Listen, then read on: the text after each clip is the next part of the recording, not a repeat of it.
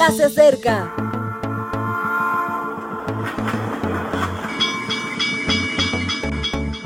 Partimos ya.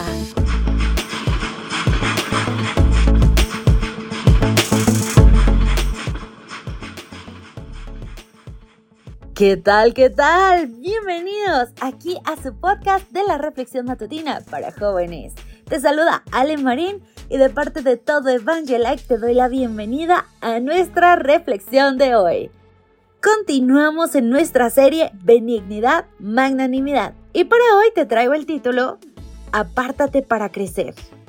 La Biblia nos dice en Deuteronomio 28, después volverán los oficiales a hablar al pueblo y dirán, ¿Quién es ese hombre medroso y pusilánime? Que se vaya y vuelva a su casa, para que no apoque el corazón de sus hermanos como ocurre con el corazón suyo. Los que sois aficionados a la jardinería, sabréis los cuidados que hay que tener con los plantones jóvenes. Están más expuestos a los cambios meteorológicos, la acción de las aves o el ataque de plagas. Por eso los atendemos más. Bueno, de igual manera acontece en la Biblia con aquellas personas que por la razón que sea no tienen la fuerza para enfrentar los problemas que debieran. Son personas que necesitan más cuidados que las demás. Los soldados que eran pusilánimes o de poco espíritu y medrosos, que tienen miedo de todo, no eran tachados de cobardes. Se les pedía que quedaran en casa, pero no se los juzgaba. La estrategia de guerra de Deuteronomio 10 es muy divertida. Primero, se recordaba a todos los que debían confiar en Dios porque Él era quien iba a luchar por ellos. Segundo, se les preguntaba quién acababa de edificar una casa, de plantar una viña o de casarse. Después se les pedía que volviesen a sus hogares para disfrutar de todo aquello. Y por último, el tema de aquellos que no eran demasiado valientes. Se les sugería que se quedaran en casa porque necesitaban su tiempo. El roble más fuerte en algún momento fue Plantón. En diferentes textos de la Biblia se presentan personas que son de espíritu apocado o tienen miedo.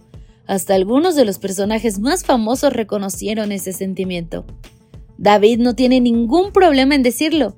Oigo la calumnia de muchos. El miedo me asalta por todas partes, mientras conspiran juntos contra mí e idean quitarme la vida. Salmos 31:13. Lo mismo se dice de Josafat, de Esdras o de Nehemías, porque es normal que las personas teman por sus vidas cuando las amenazan las adversidades. Pero es interesante, todos estos personajes tienen algo en común. Confían en Dios para que su ánimo crezca. Apartados en la soledad de la existencia, perciben al Dios cuidadoso, al jardinero paciente, y les piden sus esmeros poco a poco, día a día, crecerán con fuerza. Pedro en su momento de mayor temblor habló de malas maneras y terminó negando a Jesús.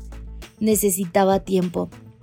Poco después, tras hablar sobre el amor y la necesidad de cuidar de las ovejas del Maestro, predicó ante miles con un valor admirable.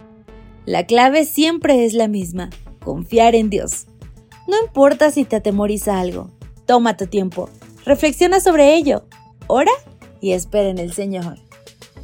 Mi querido amigo, tal vez sea momento de apartarte para crecer, pero no te preocupes, ora y pídele a Dios que te ayude a ser un roble fuerte. Que pases un día bendecido y te espero mañana. Maranata.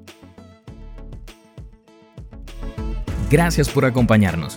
Te recordamos que nos encontramos en redes sociales.